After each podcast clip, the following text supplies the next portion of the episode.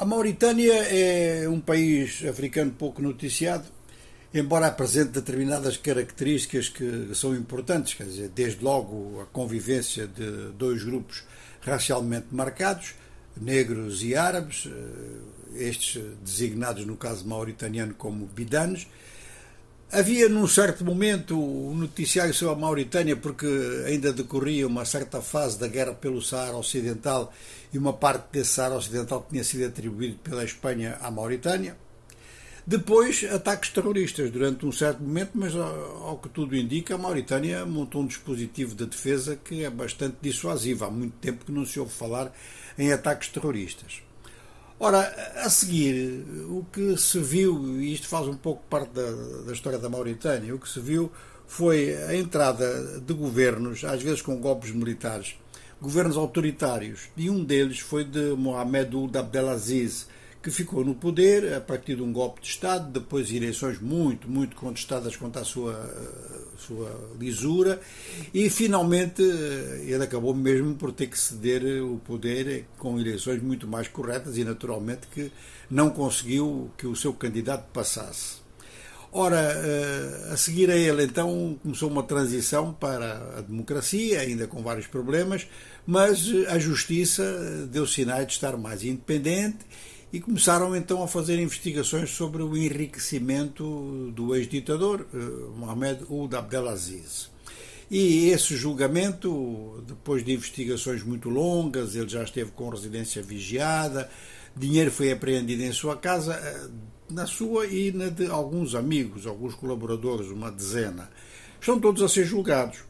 E o julgamento até nem chamou muita atenção, precisamente porque a Mauritânia não é motivo assim de, de, de, de muitas notícias, conforme dissemos. Mas este caso apresenta algumas características importantes para análise de outros casos semelhantes. É que Mohamed Abdelaziz e os seus advogados justificam, primeiro dizem que as acusações são políticas e depois justificam determinadas eh, posições ou, enfim, procuram diminuir o alcance das acusações dizendo que ele tinha imunidade de funções. E esta noção da imunidade funcional é que tem sido motivo de interesse em movimentos de direitos humanos e no próprio tribunal. Ora, este próprio tribunal eh, está na fase final das alegações de defesa e, e, de, e da acusação. A acusação pede 20 anos de prisão contra o ex-presidente Lula Abdelaziz, mas eh, em torno deste problema da imunidade funcional eh, ainda não acabou. E é provável que durante a semana, o que falta desta semana, ainda se discuta bastante isso, porque o argumento é de que realmente algumas das ações que conduziram ao enriquecimento ilícito, que deram lugar a abusos de poder, podem ser englobadas neste, neste artigo, que é o artigo 93, da imunidade funcional.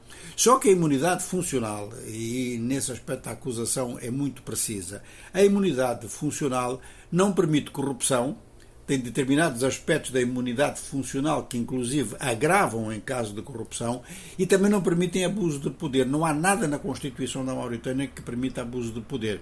Então, as noções de imunidade que certos políticos reivindicam para ficarem à margem da lei em determinadas, por exemplo, em determinadas operações financeiras ou mesmo ou mesmo em ações repressivas, este julgamento da Mauritânia pode ser significativo e pode abrir realmente um precedente que vai ser muito citado, porque há outros casos no continente africano semelhantes a este de Mohamed Ould Abdelaziz.